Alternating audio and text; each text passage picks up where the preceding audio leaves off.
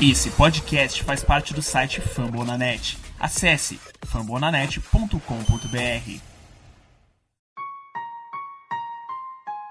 Recently inspired by the city I'm from and all that we've been through just makes me realize that there's nothing that can stop us from being champions.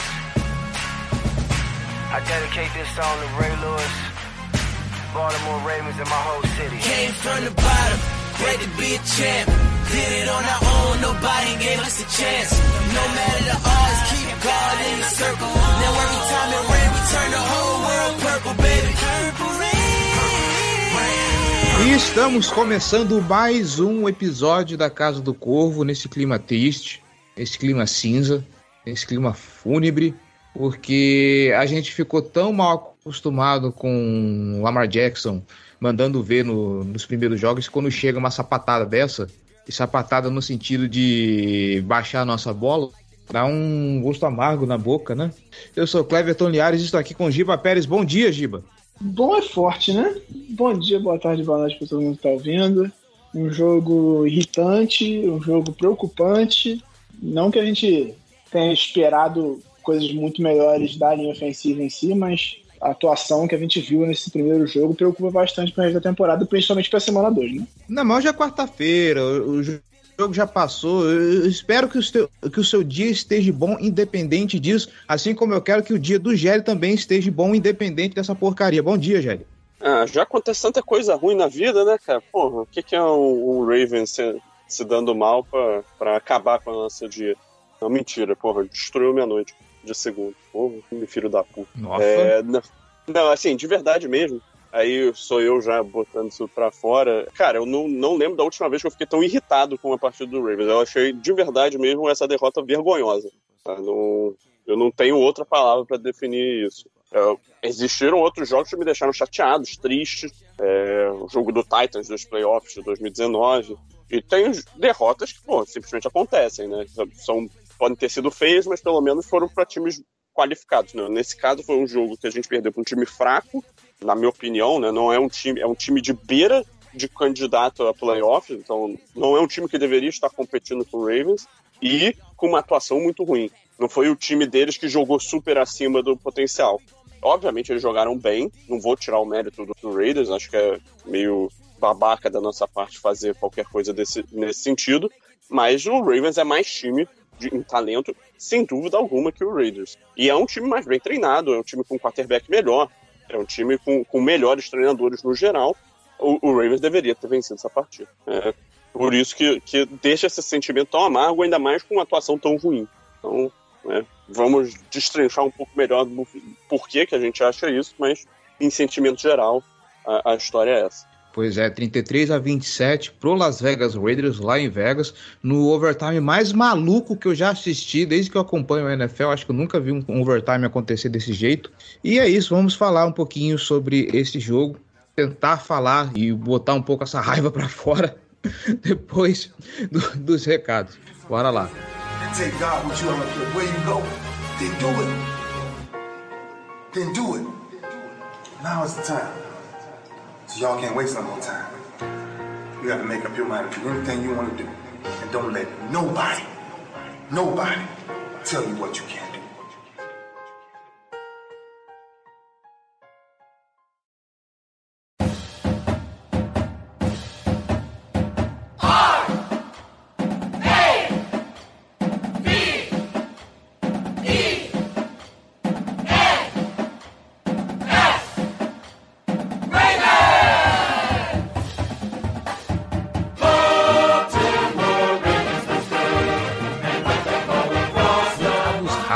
galera. Bora lá. Você que está escutando a Casa do Corvo, está gostando? Quer ajudar esse projeto a se manter no ar e torná-lo ainda maior? Então a gente te convida, vem ser torcedor de elite e apoiar esse projeto, tá bom?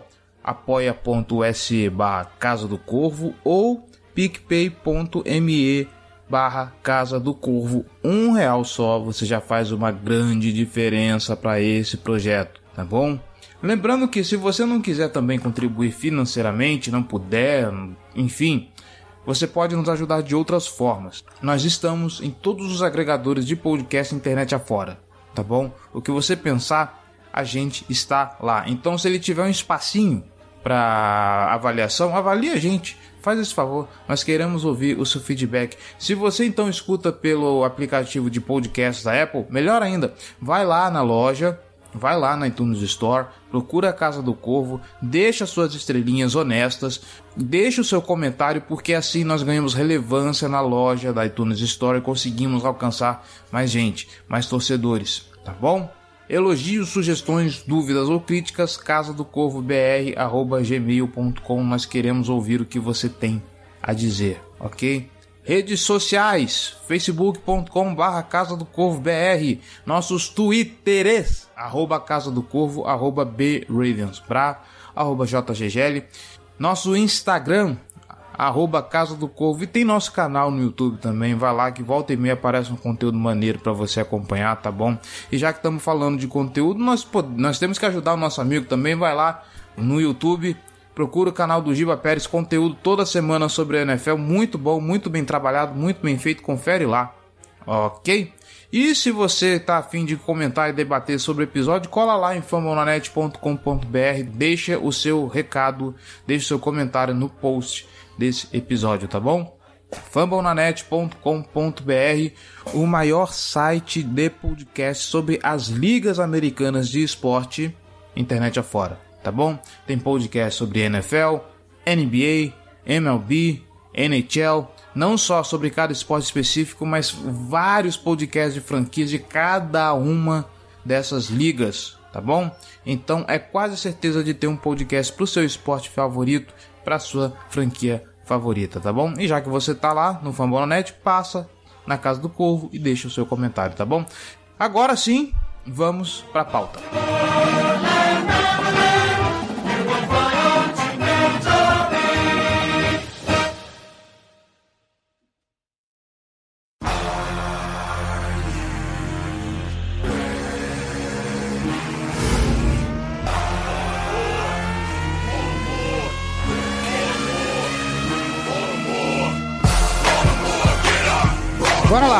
Seu Giba Pérez, seu João Gabriel Gelli. Normalmente é costumeiro da minha parte, porque eu acho mais fácil dividir assim, falar de ataque e depois falar da defesa.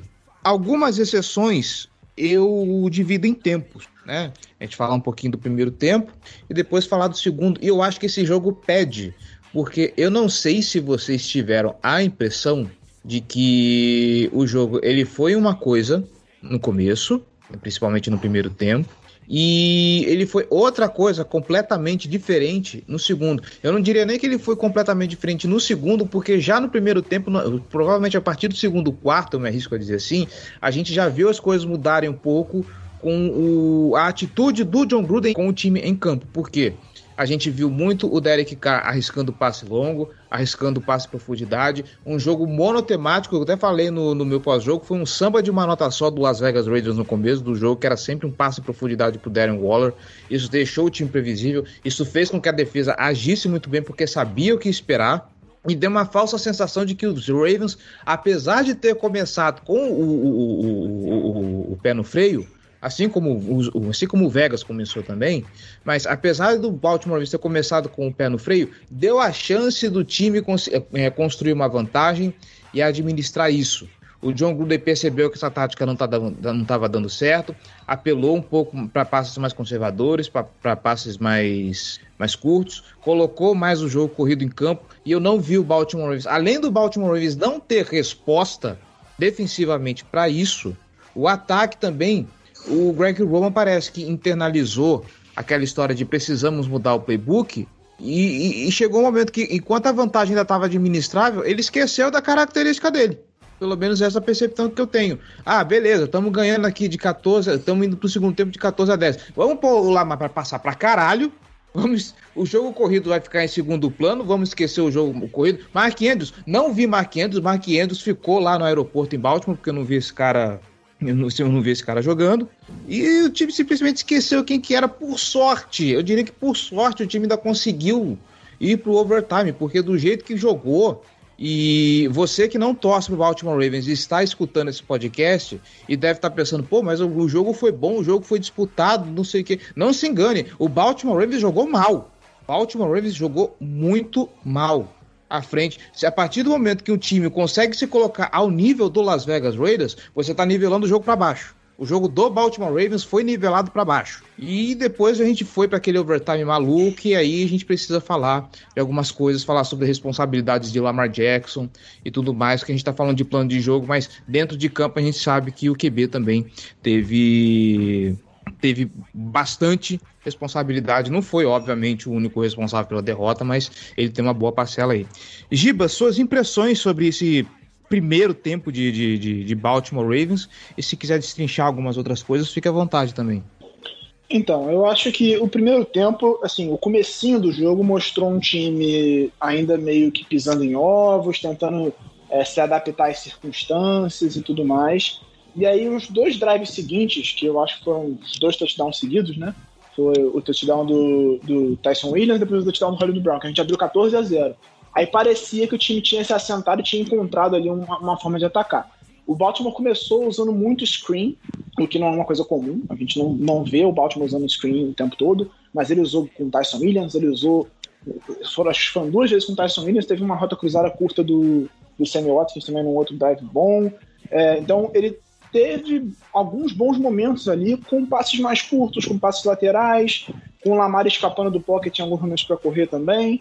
É, ele não teve corridas desenhadas no primeiro tempo, que não é tão comum, né? A gente não viu o Lamar correndo tanto assim no primeiro tempo. Ele teve alguns scrambles, mas em geral foi só assim que ele correu no primeiro tempo. E o ataque funcionou naquele comecinho de jogo, né? Ele, ele conseguiu produzir algumas coisas boas e tudo mais, abriu 14 a 0, tomou 10 pontos depois em sequência, quando o Gruden fez essas mudanças. Que eu acho que é uma coisa natural. Eu não acho que o Gruden foi conservador. Ele mudou o ritmo do ataque porque a defesa do Baltimore estava muito encaixada com aquilo que ele estava fazendo no, no comecinho do jogo. Durante o primeiro quarto, até metade do segundo quarto, a defesa do Baltimore veio com um plano de jogo muito bom para conter o que ele esperava que o Raiders fosse fazer. E aí, quando o Gruden mudou o ritmo do ataque, quando ele acelerou, começou a usar no huddle, passes curtos, é, abrindo o campo lateralmente, a gente não encontrou mais resposta. Ele começou a alinhar o Waller em vários pontos diferentes do ataque. É um cara. O Waller é uma arma inacreditável. Assim, um cara que consegue alinhar no outside, consegue alinhar no slot, ele consegue jogar saindo da linha, ele é rápido para um linebacker marcar, ele é muito grande para um cornerback marcar. É muito difícil marcar o Darren Waller. Ainda mais sem o Jimmy Smith. O Jimmy Smith poderia ser um cara para fazer isso, porque ele é um cornerback, mas ele é muito físico. Ele, ele, é mais físico até do que o Humphrey. O Humphrey é, um, é, é quase um cornerback que joga como linebacker. Né? Mas eu acho que o Jimmy Smith é um cara que seria o matchup ideal para limitar o estrago do Waller. Não digo anular, porque eu acho que não tem como, mas limitar. E não ter ele foi, foi crucial. Porque em alguns momentos o Waller ficou alinhado com o Tavon Young. Aí não tem como, né? O é tipo, sei lá, quase 20 centímetros mais baixo que ele, muito mais fraco, e aí no alto não tinha como. Então, as mudanças que o Gruden foi fazendo durante o jogo deixaram a defesa perdida e isso foi muito importante para essa vitória do, do, Raiders. É, eu disse em alguns locais, é, no, no, Twitter, no, no nosso grupo de, de, apoiadores e tudo mais, que o ataque não me preocupou tanto esse jogo. Ah, o ataque teve drives ruins, teve dois fomos do Lamar decisivos, um no, um no finalzinho do, do quarto quarto e outro na prorrogação. Sim, sem dúvida. Acho que é a primeira vez desde em 10 anos que um quarterback sofre um fumble no quarto quarto e na prorrogação. Então, é, esses fumbles do Lamar foram preocupantes, foram decisivos para a derrota, porque estava 17 a 10 quando ele sofreu o primeiro fumble, e aí o Raiders empata, a gente vai lá, faz o touchdown. Então, foram lances importantes que decidiram o jogo, mas eu entendo o ataque estar tá com problemas, por conta de, de, dos mais diversos fatores. Primeiro, a linha ofensiva que teve quatro peças diferentes, quatro peças em posições diferentes, né? O, left guard não era left guard titular no ano passado, o center não era ser titular no ano passado, o right guard não era o guard titular no ano passado, o right tackle nem estava na franquia também, então, sim, várias mudanças. O único cara que manteve a mesma posição da semana 1 do ano passado foi o Ronnie Stanley, que estava voltando de uma fratura no tornozelo, e aí você, além de ter todas essas mudanças, você tem uma linha ofensiva que basicamente não fez o training camp inteira, ninguém. O, o Villanova perdeu tempo no training camp, o Zeitler perdeu muito tempo no training camp, só o Bozeman treinou o training camp todo, basicamente. O, o Terry Phillips teve problemas, o Ben Cleveland, que era o reserva, nem entrou nesse jogo, não estava nem relacionado com o jogo, teve uma concussão. O Ben Powers foi quem jogou mais e acabou tendo que entrar no jogo porque o Terry Phillips machucou. Mas então, e o Ronnie Stanley só foi jogar snaps mesmo, treinar mesmo na última semana do training camp. Então você tem todos esses problemas na defensiva. E aí a gente já falava aqui, só as mudanças já fariam a gente pensar que a defensiva teria problemas. As mudanças mais a falta de treinamento, naturalmente, trariam muitos problemas nesse começo de temporada e acho que não é uma coisa que vai se limitar a esse jogo. Eu não esperava que fosse tão ruim, mas os problemas são esperados. Além disso, você tem um jogo corrido com problemas, né? Os running backs todos machucaram. Você tem uma falta de química do Lamar no, no, nos options. O, o, Tyson Williams não é, é não draftado e practice squad à toa. Então, todos esses problemas é, faziam a gente esperar um ataque problemático. E mesmo assim, a gente conseguiu anotar 27 pontos. Agora, a defesa ceder 33 pontos para Las Vegas Raiders é preocupante. Sobre a linha ofensiva, eu concordo contigo a respeito disso, mas eu queria agora, passando para o Gélio para ele comentar um pouquinho também. Uh, apesar da falta de treinamento, pelo assim, o Ronnie Stanley está vindo de lesão, ok? aventou-se a possibilidade dele talvez não jogar na semana 1, lá, na, lá atrás, enquanto ele ainda estava se recuperando. Inclusive, até falava-se de caso mantivéssemos o Orlando Brown Jr., que, segundo reportes, também não jogou bem lá no Missouri. Uh, se ele ainda tivesse no elenco, ele assumiria ali como left, como left tackle para poder suprir a ausência do Ronnie enquanto ele se recuperava. Em que pese tudo isso que você falou, pelo menos o Alejandro Villanueva, eu esperava um pouquinho mais, tá? Porque o que eu vi o Max Crosby fazer com aquela linha ofensiva, o Max Crosby estava mais presente no backfield do Baltimore Ravens do que o próprio Lamar Jackson diga-se de passagem. E aí eu passo a bola para você para comentar também, já a respeito do primeiro tempo, duas coisas inclusive, é uma sobre o Alejandro Villanueva, sobre a linha ofensiva em geral inclusive, porque se você tem a impressão de que isso foi só um lapso, realmente o Alejandro Villanueva é só alguém que já é um ex-jogador que ainda tá em campo, e sobre o jogo do Lamar Jackson, cara, porque como eu comentei no começo, a gente tem que lembrar também de algumas coisas que o Lamar Jackson faz que eu esperava ver um pouco menos dessa temporada e parece que ele não mudou ainda o mindset dele, como por exemplo, tentar resolver situações em que o mais adequado seria ele se livrar da bola. Então, sobre a linha ofensiva no geral, 100% de acordo com o Giba, tá? É, é, eu esperava que ela tivesse alguns problemas, que ela sofresse um pouquinho, mas não esperava esse nível de sofrimento contra uma linha defensiva que não é nada demais, que é a do, a do Raiders. É, o Max Crosby é um bom jogador, mas ele não é um jogador de elite. E foi isso que ele pareceu nessa partida. O Ngaku também fez um jogo muito forte. Apesar de ter saído machucado né, durante a partida, também teve, teve uma atuação muito boa. Assim, os dois tackles tiveram partidas muito ruins. Tanto o Ronnie Stanley quanto o Alejandro Villanueva. O Stanley a gente tem, assim, a gente tem mais confiança, né, de que ele vai voltar a ser o, o Ronnie Stanley de antes é, que ele tá voltando de uma lesão, lesão séria, tal, afeta um pouco, teve, teve toda essa questão de será que ele vai jogar ou não, então, assim, provavelmente ele ainda vai recuperar o ritmo dele, mas pro meio da temporada ele vai estar tá já no, no nível padrão dele.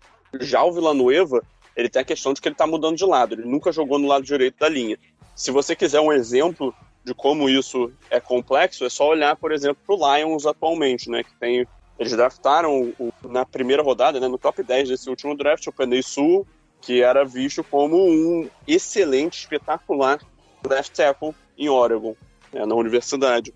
E aí, na, na NFL, ele chegou no, no Lions ele começou a treinar como no, no, lado direito da linha, né? Que ele nunca tinha jogado, ele sempre jogou no lado esquerdo. Durante a pré-temporada inteira, ele foi um desastre, um desastre, horrível, muito, muito ruim. Só que aí, antes da semana 1, né, uma semana antes da primeira rodada, o, o left tackle do, do Lions se machucou, o Taylor Decker, e o Penei Sewell foi jogado pro, pro, lado, pro lado esquerdo da linha, para a semana 1, e tem que enfrentar é, os pass rushers do, do San Francisco 49ers, né, de Ford e, e, e Nick Bolsa.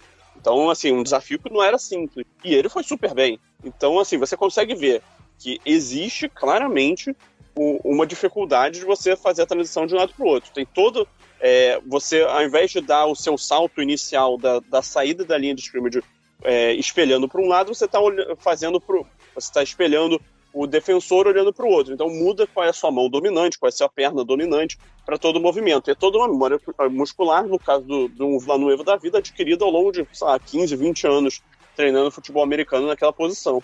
É, então, assim, tem uma curva de aprendizado.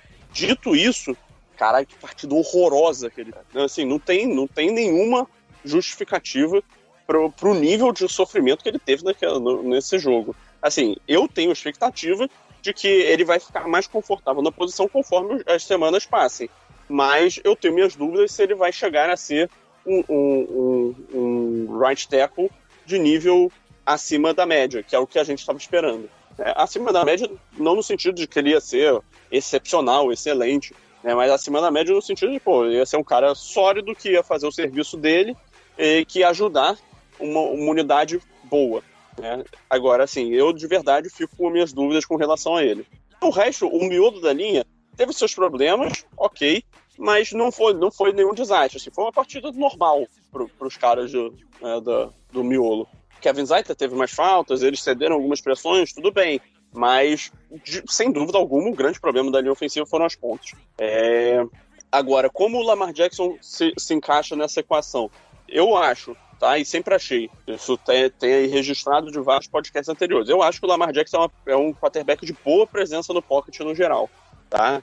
Tanto porque ele é um mago com a bola nas mãos, é, então ele consegue é, se desvencilhar de pressão quando, é, em situações mais complexas. Vide o touchdown do, que ele lançou para o Hollywood Brown, né, que ele faz uma mágica ali para escapar entre os defensores. Mas eu acho também que é, falta ele desenvolver alguns aspectos dele do controle dentro do pocket. É, eu não acho que, que, por mais que ele seja um quarterback é, famoso pela, pela habilidade dele é, correndo com a bola, ele é um quarterback que, que não pega a bola e sai correndo loucamente na primeira oportunidade. Não, ele lê o campo, ele, ele examina as opções, faz as progressões e aí ele toma a decisão. Ele sempre se move olhando para o fundo do campo. Né? A não ser que ele veja uma raia direto, completamente livre, que ele saiba que ele vai conseguir uma, um bom ganho de jardas. Aí ele, ele parte mesmo. Mas, assim, eu confio bastante na tomada de decisão dele nesse sentido.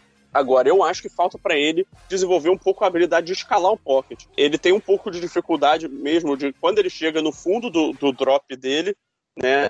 É, ele escanear, ele vê que a pressão está chegando nas pontas, ele avançar em direção aonde estaria o center, por exemplo. E aí tentar ali vencer no pocket. E às vezes ali ele consegue um, um, uma via de saída, tanto para esquerda quanto para direita, né? Dependendo do quanto o, os pass rushers aprofundaram na jogada.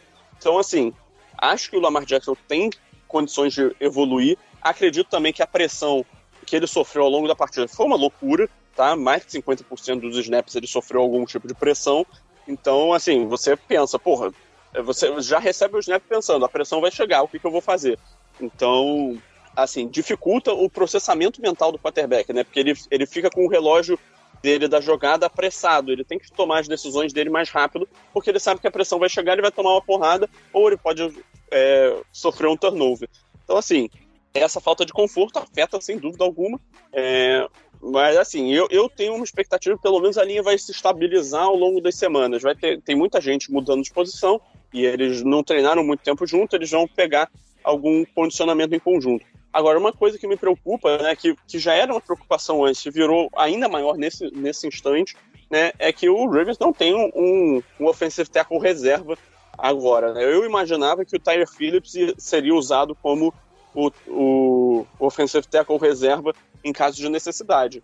Agora que ele se machucou, eu imagino que o Mecari seja a única opção viável no elenco quem que, o que, que o Ravens faz agora nesse momento? Porque, assim, para substituir o, o Phillips como guarda, isso tanto faz. Assim, o Ben Powers é um jogador de nível semelhante, ele vai entregar. A gente já, já sabe como é o Ben Powers em campo. Ele, ele entrega um nível sólido, que é basicamente o que a gente espera do, da posição de, de, de guarde né, dessa disputa. E ainda tem a opção do Blaine Cleveland, que está no banco, que vai ser, vai ser o reserva, só que o Blaine Cleveland joga apenas de guarda. O Tristan Colon Castilho, que é o center reserva, joga apenas de center. O Mecari, que é o cara versátil aí, né, que pode jogar em qualquer uma das cinco posições da, da linha ofensiva. O problema é, ele não vai ser um tackle que vai fazer a diferença, né, para a equipe. Então, fica a preocupação. Se o Villanueva continuar nesse nível terrível. O que, que o Ravens faz? Se o, se o Stanley ou o Villanueva precisarem perder tempo, vai botar o Mecari? Então, assim, ficam todas essas preocupações. Né? Mas,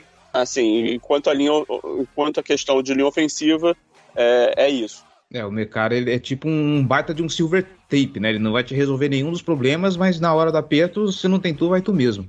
Ah... Uma coisa que eu, que eu achei sobre o Lamar, e aí até acho que vale pontuar que a questão da pressão, obviamente, tem uma influência grande nisso, que ele começa, você começa a acelerar aquele relógio. E, e tem que ressaltar também, a pressão chegou em 54% dos snaps dos dropbacks do Lamar e sem blitz. Então, a gente está falando de quatro jogadores atacando Lamar e mais em acho, 16 ou 17 dos 33 dropbacks dele, a pressão chegou em cima dele. Ou seja, eram quatro atacando e a cobertura toda bem feita no fundo do campo, que dificulta as leituras, obviamente. Quando você é, manda blitz, a pressão chega, e a pressão chega, você tem um, mais espaço a passar. Com a cobertura toda montada, com todos os jogadores recuados para cobrir, cobrir o passe, e a pressão está chegando do mesmo jeito, fica muito mais difícil você se livrar da bola. Feitas essas pontuações, eu acho que o Lamar hesitou demais em vários momentos para fazer o passe. É, eu estava vendo o Auto 22 e revendo o jogo, você vê em vários momentos, assim, não foi um ou dois, não, foram vários momentos em que ele iniciou o passe, desistiu no meio, parou e e, e, ficou meio que sambando dentro do pocket. Em alguns deles, inclusive, ele tinha um passe livre, que era, tipo, teve, eu lembro claramente de um caso do Mark Andrews. Andrews estava livre no meio do campo, ele ameaçou o passe, parou, e aí ele teve que se jogar para o lado porque a pressão chegou para fazer o passe no Andrews. E um passe muito mais difícil porque a cobertura já tinha chegado em cima dele. Então, é, acho que a pressão, obviamente, estava influenciando nisso, a, a pressão, principalmente sem blitz, estava influenciando demais nisso mas eu acho que o Lamar estava hesitando demais nesse jogo. Hesitando muito, sim. É, não sei se ele estava com medo do passe desviado na linha, porque a pressão, é, mesmo interna, estava chegando um pouco mais em cima dele. Não sei o que estava realmente acontecendo. Mas em vários momentos eu vi ele hesitando. E o que eu acho que o Raiders teve muito mérito foi que eles conseguiram conter bem o Lamar dentro do pocket. O Lamar ele tem essa questão de que quando ele escapa, é, é impossível, por causa do, do touchdown do Hollywood. Quando ele escapa e ele, ele estende a jogada, Cara, você não consegue. Ou você vai em cima dele e cede o passe, ou você é, cobre o passe e deixa ele correr para 10, 15 jardas. Então, o Raiders fez um bom trabalho, principalmente na parte interna da linha, contendo o Lamar dentro do pocket em vários momentos. Eu lembro de um lance que ele, tava, ele ia escapar pela direita, e aí o, o, o defensive tackle do Raiders se jogou pro lado esquerdo dele, né, que era o lado direito do Lamar, o Lamar teve que parar, voltar e aí sofreu a pancada. Então, tudo isso tem uma influência, mas eu acho que o próprio Lamar hesitou demais em vários momentos na hora de passar. Em vez dele acelerar e soltar a bola mais rápido, sabendo que a pessoa estava chegando, ele hesitou demais. Claro, existe a questão do Roman, que a gente já falou em vários lugares, que o Roman voltou do, do intervalo chamando passes longos que não fez o menor sentido, mas acho que o Lamar também estava hesitando muito, segurando demais a bola em vários momentos, e isso atrapalhou demais o andamento do ataque. Falando em passes, já que você tocou no assunto, Giba, uh, quando ainda estávamos naquele período de esperança, né, chamado training camp, muita gente, inclusive eu, nós nos perguntamos como ficaria o, a química do Lamar Jackson com os recebedores. Né? Marquise Brown perdeu tempo, uh, o, o Bateman nesse momento está na injury reserve. Uh, a gente viu, o máximo que a gente viu foi o Samuel Watkins em campo, né? Nos treinamentos, aliás, desculpa. Ele teve um probleminha, ficou um tempo sem treinar, porque o, Fla, o Harbaugh falou que queria deixar ele descansado para semana 1. Chega a semana 1 e parece que o, a química do Lamar Jackson com o Sammy Watkins e o Marquise Brown vai muito bem, obrigado. Nós vimos passos muito bons na, na direção desses dois caras. Eu queria que você comentasse a respeito do, disso aí, é, dessa química aparentemente boa. Vamos ver se isso se estende aí para os próximos jogos, mas a promessa ali é muito boa, né? De que o Lamar conseguiu se entender com, com o Sammy Watkins, vai estar tá se entendendo bem mais com o Marquise Brown. Mas o que me preocupa é que o Mark Andrews, que é o principal alvo do Lamar Jackson, foi o principal alvo durante dois anos seguidos. Ele não foi envolvido no plano de jogo. Esse cara ele fez dois, ele, ele teve três targets, se eu não me engano, fez duas recepções e, e teve um passe incompleto. É, tipo, cadê Mark Andrews, cara? Que assim, sempre é um cara que o Lamar Jackson corre atrás, é a bola de segurança dele e a gente praticamente não viu o Mark Andrews em campo. Então, eu acho que existe um mérito do, do Raiders. Eu acho que o Raiders, é, assim como a gente começou o jogo planejando né, tirar o Darren Waller da partida, o Raiders focou muito em tirar o Mark Andrews. E o Mark Andrews é, é, como você falou, é a bola de segurança do Lamar. Então, quando a pressão chegava, a primeira pessoa que o Lamar tinha olhado era o Mark Andrews, para se livrar da bola. E ele tava, se ele estava marcado, fazia com que o Lamar prendesse mais a bola e aí gerava mais pressões. Acho natural isso. E, e até um, um, um, mérito da cobertura do Raiders nesse sentido. É, agora, sobre a química com os recebedores, eu achei que foi promissor. Acho que a palavra ideal é essa. Eu, a gente já sabia que o Lamar se entende muito bem com Hollywood, o Hollywood consegue adaptar as rotas para ajudar o Lamar quando ele sai. Eles dois, cara, já, isso já nunca foi uma questão. A química deles é, é maravilhosa. O Sammy Watkins, eu acho que o começo do jogo ali mostrou algumas dificuldades de entendimento entre eles, mas aí conforme as coisas foram andando, eles começaram a se entender melhor. Teve aquele passe espetacular do Lamar para 49 jardas, que a bola saiu perfeita, aquela bola foi perfeita. Ela saiu com a velocidade ideal, na altura ideal, caiu no colo do Sammy Watkins. Se o Sammy fosse um pouquinho mais agressivo, talvez ele conseguisse até chegar na end zone. Mas, então, assim, a gente viu durante o jogo que as coisas começaram a andar entre eles. Esse então, passe, inclusive, do, do, do Lamar para o Sammy Watkins, eu estava fazendo aqui as anotações para o pós-jogo, eu dei um pulo na cadeira e comecei a escrever tudo em caixa alta. então, tipo, são é, lances, eu, lances promissores. Eu acho que ele, o problema daquela jogada foi que o Sammy Watkins, na hora que ele estava procurando a bola no ar, ele, ele virou pro lado errado. Se ele tivesse virado pro lado certo, ele conseguiria re receber a bola e continuar correndo. Que aí quando ele, ele virou, ele recebeu a bola, virou, ele virou em direção ao safety do, do Raiders que estava fechando a jogada. Se ele tivesse virado pro outro lado, acho que ele conseguiria, com o ângulo da, da corrida que ele estava fazendo, evitar o, o defensor ali. E aí chegava na end zone. Mas enfim, no Sim. fim das contas não, não, não fez diferença. Não fez diferença. Virou o touchdown logo depois do, do Latavius Murray. Mas, então, assim, foram jogadas que mostraram é, é, coisas promissoras. Tem que lembrar, a partir da semana 4, são eles dois mais o Bateman. Ah, não treinou junto com o Bateman, mas existe o talento ali. Se você botar os três em campo, você sabe que podem sair coisas boas. Então, a amostragem da posição de wide receiver nesse primeiro jogo, claro, a gente tem que lembrar que o Raiders não é, não tem um grupo de cornerbacks maravilhoso, a secundária não é espetacular. A gente está falando de um time que jogou basicamente quase todos os snaps sem jogar mais de, de quatro de quatro rushes para cima do Lamar. Então, é, teve a cobertura, se preocupou demais em cobrir o fundo do campo, em conter os passes, e ainda assim a gente viu algumas boas jogadas de passe do Lamar. Então, é, é uma amostragem promissora considerando que a gente vai ter a volta do, do Bateman mais para frente, e dá uma esperança de que, de fato, o problema da posição de wide receiver foi resolvido pelo Eric DeCosta nessa off-season. Claro, tem que ver tudo em campo, tem que ver os três em campo funcionando e tudo mais, mas não é, nesse momento, não é a coisa que mais preocupa no ataque do Baltimore, depois do que a gente viu na semana 1. É, o Hollywood, a gente já sabe que vai, vai ser uma arma de segurança, o, o Sammy Watkins também, a gente precisa que o, que o Mark Andrews esteja mais envolvido. Acho que terão que ser feitas muitas adaptações no, no nosso playbook para as próximas semanas. O time vai precisar fazer coisas diferentes do que fez nessa semana 1, porque boa parte delas não funcionou. Acho que o, o próprio Roman vai ter que trabalhar. Uma coisa que eu senti falta, e aí já é pulando para o segundo tempo, que a gente acabou que não ficou tanto, tanto preso no primeiro tempo no, nos comentários, foi uma coisa que a gente viu contra o Colts na temporada passada e que eu acho que faltou nesse jogo. Talvez por falta de treinamento, por um receio de, de acabar cometendo muitas faltas por não ter treinado muito bem durante esse training camp, mas de acelerar o jogo.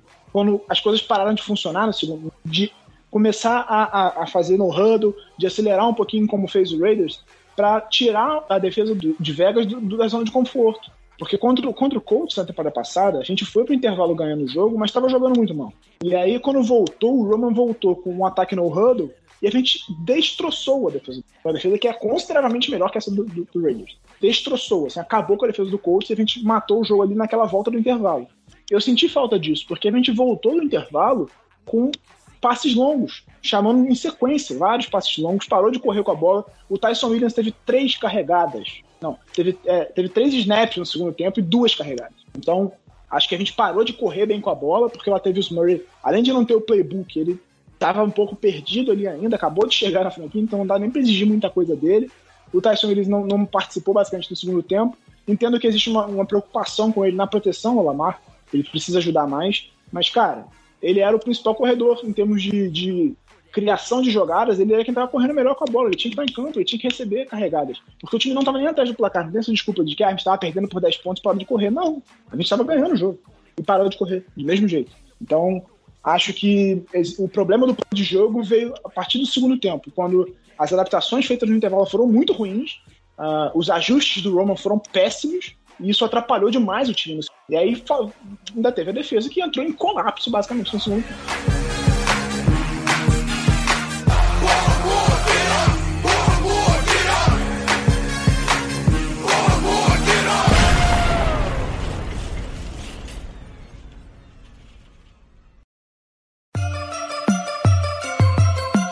Black and purple, black and purple, black and purple, black and purple. Black and purple, black and purple, black and purple, black and purple. Vamos então falar sobre a defesa, Gelli. E eu vou deixar você falar à vontade, eu vou só dar o ponto de partida, tá? A respeito do drop de interceptação do Balon Humphrey. Cara, aquilo ali foi, foi engraçado até, né? Porra, fico até na dúvida se, se ficaria como interceptação ou se seria um fumble, né? Que ele soltou a bola depois. Eu não sei se ele estaria down by context. É, eu, confesso também que não, não me preocupei o suficiente de, de, ver a jogada nos detalhes para ver se, se ele estava mesmo. Mas, pô, no mínimo uma jogada curiosa, né? Que, pô, ao vivo, é, eu confesso, é difícil perceber, tá? É, assim, mas fica um vacilo da comissão técnica de ninguém ter chamado o Harbaugh falando para desafiar. Talvez ele, ninguém tenha falado isso justamente porque devem ter achado que teria sido, teriam dado fumble. Né? Mas, assim, eu achei que o, que o Humphrey, é, ele teve o, o, momento desastre dele, né? O, foi o, ele simplesmente desistir da cobertura no, no, no, lance do touchdown que definiu a partida, mas ele mostrou exatamente por que, que ele recebe o contra, recebeu o contrato que ele recebeu. É um cara capaz de cobrir qualquer tipo de jogador, né? seja o Hunter Renfrew, seja o Darren Waller, seja o Henry Ruggs. Então, assim, caras de estilos completamente diferentes. Um é explosivo, outro é de rotas curtas e, e, e repentinas. O outro é grande e, e, bom de rotas e vence em bolas contestadas. Então, assim, é, o Marlon Humphrey, para mim, é um destaque positivo da partida, apesar da, da jogada revoltante do, do, dele simplesmente desistir. Né? Ele podia ter, por mais que provavelmente não fosse dar em nada, ele podia pelo menos tentar ir lá e atrapalhar a concentração do recebedor, fazer o cara tentar dropar, ou qualquer coisa do tipo. Mas ele tá, tá lá bem. Eu achei que a secundária, no geral, tá, eu não acho que ela foi mal. Assim, chegou um momento que os caras simplesmente cansaram, porque o, o, o, Wink não conseguia gerar pressão, o tempo todo ele mandava blitz, a cover zero raramente funcionou, não sei nem se funcionou em algum snap, eu não lembro de ter funcionado, vou dizer raramente porque pode ter um ou outro, mas ela não funcionou, né, no geral para a equipe nesse jogo nem quando mandou realmente um cover zero ou o blitz é, forte de qualquer outro tipo, tá? o, a pressão não chegou. É, e quando a pressão não chega, a secundária fica muito exposta. Né? Se você manda tanta gente assim, é, é pouca gente cobrindo para muita opção e, e, tempo suficiente para o quarterback escanear né, sua defesa. Então, assim, a secundária foi colocada numa situação difícil e ainda estava sem o Marcus Peters, né? Então, e sem o Jim Smith né, sem, dois dos, do, sem dois dos cornerbacks titulares e o, e o Tavon Young ainda voltando de muito tempo afastado. Acho que o Tavon Young fez uma partida bem ruim, tá? ele foi queimado por, por, por diversas situações. É, o Brandon Stephens teve uma jogada muito boa, que foi anulada por aquela falta nada a ver do, do Patrick Quinn, né, que é o cara estava cruzando o campo, deram falta pessoal dele. Eu, sinceramente não entendi o que foi marcado ali. Mas eu, o Anthony Everett fez uma partida sólida, não achei que ele teve nenhum grande problema na, ao longo do jogo, não. Em termos de secundária, eu diria que é isso. Ainda teve a interceptação espírita ali para quase vencer o jogo. Né?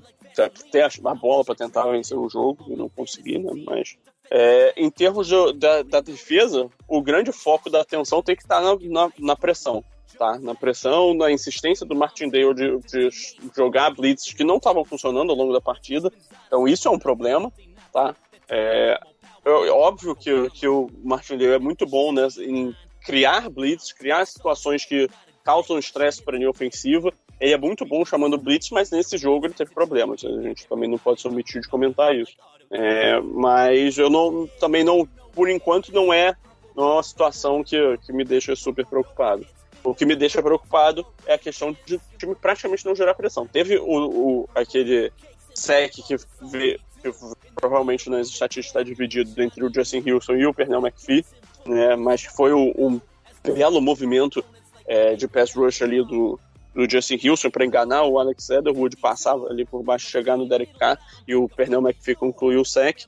O Odaf Owe também conseguiu um sec, esse mais por conta da cobertura, né, e, e pelo esforço dele de acompanhar o Derek Carr é, enquanto ele fugia do pocket. Assim, no geral, a preocupação tem que estar na, na, na pressão, na capacidade de, de, chegar no quarterback adversário. Porque se todos os jogos forem assim, o Ravens vai ter muitos problemas. E assim, chegou um momento né, que, que a defesa simplesmente cansou, principalmente no último quarto. No último quarto a defesa estava sem perna nenhuma, ninguém chegava em lugar nenhum.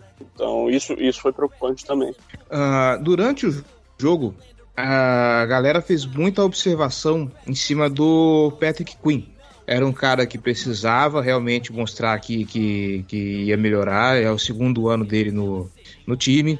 Uh, e eu lembro do Giba fazer os comentários dele a respeito de como o Patrick Quinn ele tá conseguindo ir bem na pressão, mas ela tá com problemas na cobertura. Eu queria que você falasse um pouco também então do Patrick Quinn e também passasse um pouco sobre o nosso calor Odaf ou eu, o que você achou da partida dele, Giba? Ah, o que eu acho do Queen é, ele continua sendo aquele cara muito explosivo, muito rápido. Ele, ele teve um second blitz, pô, inacreditável. Ele chega numa velocidade absurda em cima do quarterback. Ele consegue fazer a cobertura, é, chegar nas laterais com força, fazendo boas jogadas, fez algumas boas leituras em corridas, mas ele não, não mostrou nada demais na cobertura do meio do campo. E que foi, assim, eu entendo que também existe uma questão do plano de jogo do Ravens que é um plano de jogo que demanda muita blitz, que joga ele muito para dentro da linha e acaba expondo o meio do campo.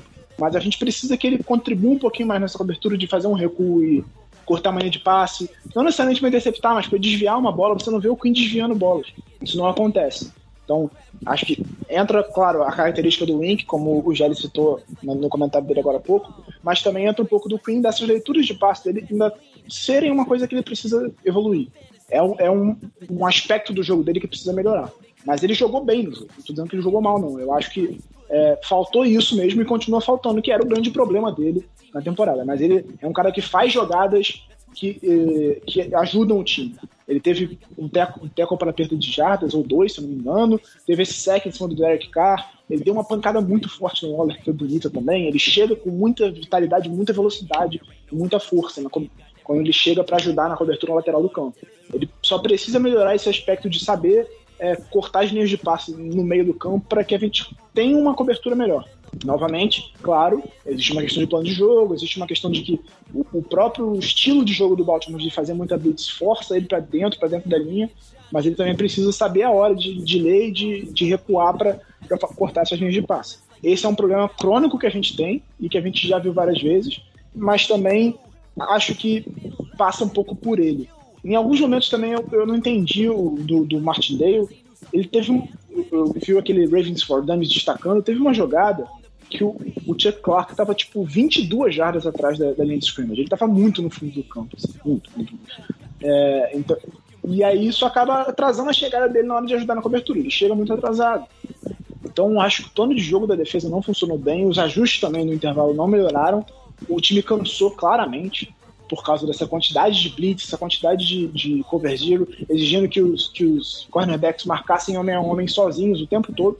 Em vários momentos eles estavam tendo que cobrir sozinhos o recebedor.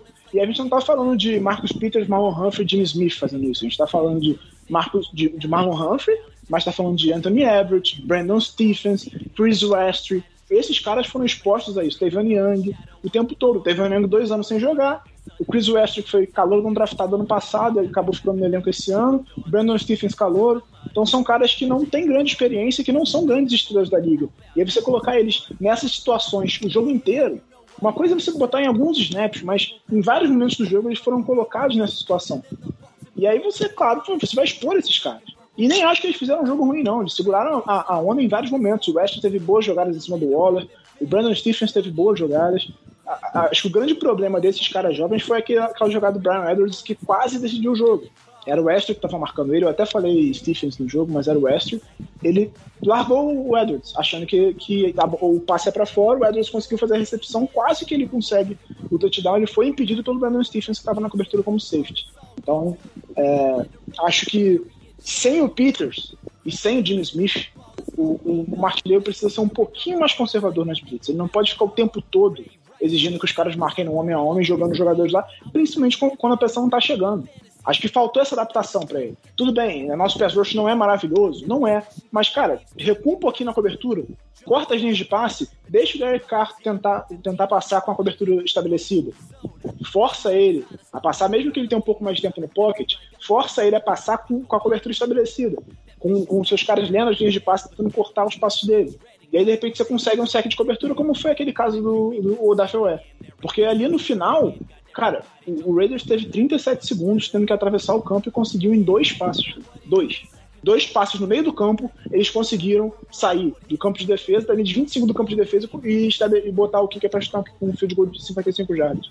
O ataque jogou mal, jogou mal, teve problemas ali ofensivo, Lamar teve problemas. Todos esses problemas a gente constatou aqui e falou. Mas, cara, você tem a sua defesa precisando parar o ataque, impedir que o ataque posicione o kicker em 37 segundos sem tempo para pedir e não consegue. É inacreditável um negócio desse. A atuação da defesa me deixou muito, mas muito mais preocupado que a do ataque. Porque o ataque você tem problemas esperados. O único desfalque da defesa nesse jogo, tirando o, De o Derek Wolf que não jogou, foi o Marcus Peters. De resto, estava todo mundo em campo. Todo mundo. Ah, o, o Jimmy Smith, que era o principal reserva, Jimmy também Smith. não jogou. É, o Jimmy Smith, que era o principal reserva, também não jogou. O Derek Wolf estava machucado. São desfalques, mas o Jimmy Smith já não joga é, num nível altíssimo há muito tempo. Obviamente, você expõe os jogadores jovens a situações um pouco mais desconfortáveis. Mas ainda assim, você tem que adaptar o seu plano de jogo para o fato de você não ter esse cara. Acho que faltou um pouco disso do Inc. Ele se, se apega muito nessas blitz, e o time depende muito disso para fazer pressão, mas ele também não está criando situações para trabalhar sem isso. Porque o grande mérito do Raiders nesse jogo foi conseguir gerar pressão com quatro jogadores. A gente não consegue nem com seis. Aí fica muito difícil você ganhar o jogo assim. Então, no final, naqueles últimos 37 segundos, por mais que ele estivesse cansado, você não pode permitir que o time avance. Você pode permitir passes no meio, mas não passes de 25, 30 jardas no meio do campo. Porque aí você, o cara em dois passos consegue avançar. Ele, ele perdeu muito tempo com aqueles passes no meio do campo, mas foram passes muito longos. Tá, a gente está falando de um estádio fechado. Então, um field goal de 55 em um estádio fechado é consideravelmente mais fácil do que um field goal de 55 em um estádio aberto.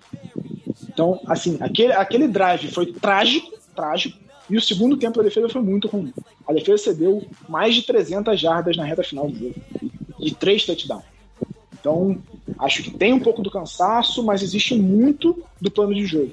Você não pode exigir que a sua defesa fique o tempo todo marcando homem a homem sem, sem ajuda de cobertura, quando você não tem dois dos seus principais cornerbacks. Não dá. Ah, não gera pressão? Cara, você tem o Justin Houston, você tem o McPhee, você tem o OE, bota esses caras pra atacar. É, é o que tem, né? Não dá para você exigir que. Porque esses são os titulares. Você tá exigindo mais dos seus reservas do que os seus titulares. E aqui o UK Ravens coloca, a gente eu vi muita gente criticando e que tem que demitir Greg Roman e, e, e, tudo mais. Ok, o Greg Roman não fez uma atuação brilhante, mas olha só: ataque, 27 pontos feitos no jogo, teve a liderança do jogo durante, o, durante boa parte do tempo. E ele fala que leads ao team rushing, é, down two starting backs. Uh, eu não vi a quantidade de, de jardas corridas desse jogo, imagino que tenha sido bastante, então imagino que o time tenha corrido bastante também. 189. 189. Agora, a defesa permitiu 491 jardas, tá? 17 pontos no último quarto e não tinha tempo para pedir, tá? Com uma liderança de 3 pontos, faltando 37 segundos no placar. Ou seja, se é para criticar um coordenador, eu não sei se a gente tá criticando o coordenador certo por, por tudo que já foi falado aqui. O, o Greg Roman não fez, pode não ter feito as melhores chamadas, mas tinha uma linha ofensiva sem treinar. A gente, é, o corpo de running backs não era dos melhores, embora sempre eu pelo menos defenda a tese de que Uh, o Greg Roman é um cara tão bom desenhando eh, jogadas corridas que você você põe um cara que é apenas ok, ele vai desempenhar bem. O Tyson Williams conseguiu fazer um touchdown. Uh, o Vimos aí... teve 7.2 jardas por carregada. 7.2. Olha aí. Mesmo número do Lamar. Então, e, só que ele não correu no segundo tempo, basicamente. Então, esse, assim... esse é um demérito do Roman. Esse é um demérito uhum. do Roman. Não tô tirando o peso dele, não. Mas ele teve 7.2 jardas por carregada. Não, mas, mas é aí que eu tô falando. O, o Roman não foi brilhante. Mas ele fez alguma coisa acontecer. O Martin Dale tá me assustando.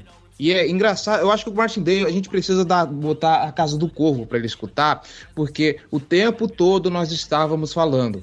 É complicado você colocar muita, muita blitz em cima do Derek Carr, porque o Derek Carr ele tem uma capacidade muito boa de queimar blitz. Foi o segundo queimando blitz na temporada passada, só atrás do Patrick Mahomes e blá. E essa enxurrada de cover zero no meio do campo, aí não tem como defender, meu amigo. Aí não tem E como olha quem a gente vai defender. enfrentar essa semana, hein? Kansas City Chiefs, cara, como que a gente tem expectativa de ganhar do Kansas City Chiefs com um, um- um maluco do, do Don Martindale colocando esse monte de blitz aí em cima do cara que mais queima blitz na NFL? Não tem como. Não tem como. Eu acho que a gente tá começando, tá na hora da gente começar a pedir a cabeça de outro coordenador. Eu acho, eu acho legal, eu acho inteligente o jeito que o, o, o Greg Roman ele chama algumas jogadas de blitz, quando ele coloca ali mais, mais de cinco homens em é, ali na linha defensiva, ele tem ali alguma, a- a- alguns movimentos interessantes. Martindale. Martindale, isso, desculpa, Martindale. O Martindale, ele tem esse movimento de fazer umas blitzes interessantes. Mas todo tempo, cara, põe esse pass rush pra trabalhar, cara. Põe essa cobertura pra trabalhar. Você pode... Ok, assim, é... Cara, eu acho, eu, eu entendo que tipo a força da defesa é a secundária. Então ele confia na secundária para ajudar na pressão na- no setor mais frágil que é o, o pass rush. Então o que, que ele faz normalmente? Ele bota Marcus Peters, Jimmy Smith e Marlon Humphrey na, na marcação homem a homem, que ele confia nesses três caras, são cornerbacks de altíssimo nível na NFL, e, e joga a gente para ajudar na pressão. Joga um safety, joga um linebacker, ele altera bastante essas pressões. Só que você, o que faltou nesse jogo, principalmente, foi, primeiro, a blitz funcionar. Acho que o Derek Carr soube, soube ler essas blitz com perfeição e adaptar muito bem a, a- a proteção, tanto ele quanto o center do, do, do Raiders. E faltou ele entender também que ele não tinha Jimmy Smith e Marcus Peters. E ainda assim, dentro dessas circunstâncias, o Everett jogou muito bem. Eu acho que ele fez um ótimo jogo. Ótimo. Além da interceptação, porque a interceptação foi sorte, não foi mérito da, da cobertura, foi mérito dele ver e pegar. Mas não foi, tipo, ele cortando uma linha de passe, ele, ele identificando e tal. Foi muito mais sorte do que, do que mérito do, do próprio Everett. Mas se você olhar durante todo o jogo, ele não cedeu é, grande espaço. Ele cobriu em boa parte do tempo o Henry Ruggs fez um trabalho excelente. Ele teve mais dificuldade quando pegou jogadores mais físicos, porque ele é um cornerback muito rápido. E acho que para esse tipo de jogador ele consegue se adaptar um pouco melhor. Não estou dizendo que ele vai marcar bem o Tyreek Hill, não, tá? Porque o Tyreek Hill é outro patamar de jogador. Mas acho que ele se sente muito mais confortável na cobertura de jogadores mais rápidos do que de jogadores mais físicos, pela característica dele. Então ele fez um bom jogo. O Marlon Humphrey, o Marlon Humphrey, não precisa nem falar. E aí você teve calouros e jogadores pouco experientes também fazendo um, um serviço bem decente no começo do jogo. Só que aí entra aquele aspecto do que o Jerry falou. Você está exigindo que os caras, o tempo todo marcando homem a homem, o nível de concentração lá em cima, sem ajuda de cobertura, durante 80 snaps. Que óbvio você vai cansar. Foram 86 snaps defensivos. É óbvio que os caras cansaram o jogo. É óbvio, isso é, isso é evidente. Não tenho a menor dúvida. Entendeu? E onde é que estava a cobertura no meio do campo, na, naquela, naquele drive final? Ah, não, você tem que se preocupar mais com as laterais, porque eles não pararam o relógio. É óbvio que você tem que se preocupar mais com as laterais. Mas você não pode ceder 20 jardas no meio do campo, porque ele vai em dois, três passos e ele consegue posicionar. Então, assim, faltou, faltou um pouco de, de organização nesse ponto de jogo, faltou pensar nas peças que ele tinha campo. E outra, querendo ou não, apesar de. Ah, tem, tem passar. é, o time vai passar mais para as laterais. O Derek Carr passou para o meio do campo, conseguiu contornar o problema do relógio perfeitamente. Passa no meio do campo, Spike para o relógio, passa no meio do campo, Spike para o relógio, o time já está posicionado para chutar o field goal, empatamos, sabe? Ah, é questão de pensar um pouco mais. É questão de pensar um pouco mais como planejar essa defesa aí. O Greg Roman, o, o Don Martindale. Eu tô tão acostumado a falar mal do, do, do Greg Roman que agora eu quero falar mal do Martindale, eu troco o nome. Ah, só pra gente arrematar, eu acho que a gente já falou tudo desse jogo. é, o Giva comentou lá no começo a respeito da quantidade de pressões que o Lamar Jackson recebeu, né? O Lamar Jackson ele foi pressionado no nesse jogo é 54,5% do, do, do, dos dropbacks. A porcentagem de pressão do Patrick que o Patrick Mahomes recebeu no, no Super Bowl 55 foi de 52,5. O, Lamar, o, Mahomes teve mais de 50% de pressão e perdeu aquele Super Bowl. E colocaram a responsabilidade na linha ofensiva. O Lamar Jackson foi pressionado 54,5% das vezes no Monday Night Football. Então a gente sabe de onde passou um pouco da responsabilidade do ataque não performar tão bem quanto gostaríamos. É, eu só queria completar dizendo que, assim, é, foi uma estreia muito ruim. Assim, a nossa expectativa, a gente ainda vai ter o podcast de preview, mas a nossa expectativa é de que o próximo jogo também não vai ser bom. Provavelmente, né, aí sendo realista, tá? O time provavelmente vai começar a temporada 0-2. E é, Sunday Night, e é Sunday Night Football, dois sacodes em, em horário nobre. É, é, é bom pro, pro time ficar é, com, a, com a imprensa falando mal, os caras se motivarem, né? Porque, assim, eu, eu acho que o time provavelmente vai começar 0-2 e aí vai ter um caminho para percorrer para sair desse, desse buraco inicial. Obviamente, uma das derrotas não, não é nada demais. Perder para o Chiefs não tem, não tem problema algum. Agora, perder para o Raiders é algo que prejudica já é, o potencial do, do time. É, por exemplo, uma briga de wildcard pode ser algo que vá pesar contra o, o Ravens é, na, na hora de um potencial desempate, não sei. Então, assim, é um resultado muito ruim, muito ruim mesmo, mas o time tem potencial para resolver isso. Vai ter algumas semanas aí, é, principalmente a linha ofensiva, eu acho que ela tem conserto, acho que a secundária, é, ainda mais com o Jim Smith voltando é, daqui a pouco, né, e, e, o time treinou com alguns, alguns cornerbacks né, nesses últimos dias, né, fez testes com os caras, é, vamos ver como é que melhora. Agora, o pass rush é para a gente ficar de olho né, e, e enxergar se tem alguma melhora e a linha ofensiva a mesma coisa, continuar acompanhando para ver, principalmente o Villanueva, tá? Eu acho que o, que o Ronnie Stanley tá com problema nesse momento, mas é mais físico, quando ele estiver bem física, 100% fisicamente, ele vai voltar a jogar no nível normal dele.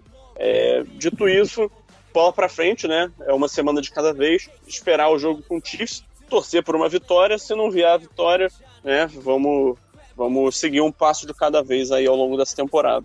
É, uma estatística para pontuar: na média, na NFL, só 8% dos times que começaram 0-2 foram aos playoffs. Obviamente, estamos falando sobre estatísticas, histórico, mas também, sim, nem sempre. É, é, porque é raro um time realmente bom começar 0-2. Ele começa normalmente pelo menos ganhando um jogo dos dois. Tanto que é, 49% dos times que ganharam pelo menos um jogo foram e 42% dos times que ganharam os dois jogos foram.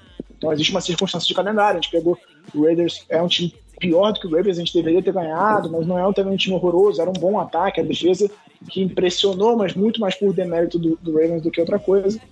Mas sobre o E, que eu esqueci de comentar quando você perguntou, é, acho que ele fez uma estreia decente, não dá pra dizer que ele foi ótimo, é, nem de perto ele foi o, o que venceu mais, mais situações de pressão, e a gente não estava falando de uma linha ofensiva também espetacular, tá? Uma linha ofensiva só mediana do, do Raiders, que também teve muitas mudanças ao longo da off-season e tudo mais.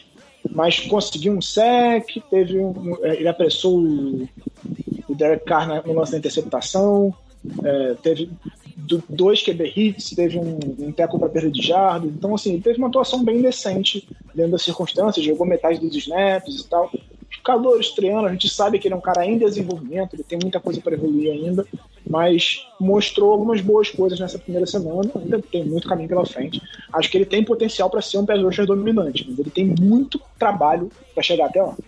E só complementando o que o Gélio falou, eu tenho uma questão pessoal com esse jogo do Kansas City Chiefs que eu não aguento mais ser chamado de, de freguês, tá? Não aguento mais essa freguesia, sabe? Já, já tá 3-0, se eu não me engano, já até perdi as contas. Então, assim, eu. Isso. Então, assim, eu estou. Como diria aquele filme do Tom Hanks, à espera de um milagre, tá? Uh, Sim, a, a, preparação do time ao longo da off-season, de todas as off-season, uhum. é sempre muito focada em vencer o Chiefs, porque se a gente está pensando no Super Bowl, a gente precisa ganhar deles, né? Uhum. Então, o investimento, as mudanças, tudo é focado como tendo o Chiefs como alvo. Porque assim, para chegar no, no, nos playoffs, o alvo seria Steelers ou Brown, né? Mas a gente não pode se contentar em chegar nos playoffs. A gente tá, já foi playoffs três, três anos consecutivos. Está indo para o quarto. Mas não é suficiente. A gente precisa agora focar no próximo passo, que é chegar ao Super Bowl. Para isso, a gente precisa ganhar do Chiefs. Então, a preparação, em tese, foi toda voltada para isso. Só que vários problemas aconteceram. E não, nesse momento, pelo que a gente viu na semana 1, nada dá confiança de que a gente vai conseguir de fato ganhar. É, porque, ah, o Chiefs tem problemas na linha ofensiva. Tá, o Raiders também tinha. A gente não conseguiu fazer pressão nenhuma. É, ah, o Derek Carr é muito bom contra a Blitz, tá, mas Holmes é melhor. Então, assim, nada leva a crer que a nossa defesa vai ter uma atuação melhor do que foi contra o Raiders. Ela cedeu 33 pontos na semana 1 e 490 mil jardas. Então, nada leva a crer que vai ser muito melhor. A gente vai precisar muito mais do ataque, e depende muito do que o ataque vai conseguir fazer contra uma defesa do Chiefs que não é maravilhosa, mas a do Raiders também não é. Então, sei lá. Vamos torcer para ter uma evolução em relação a essa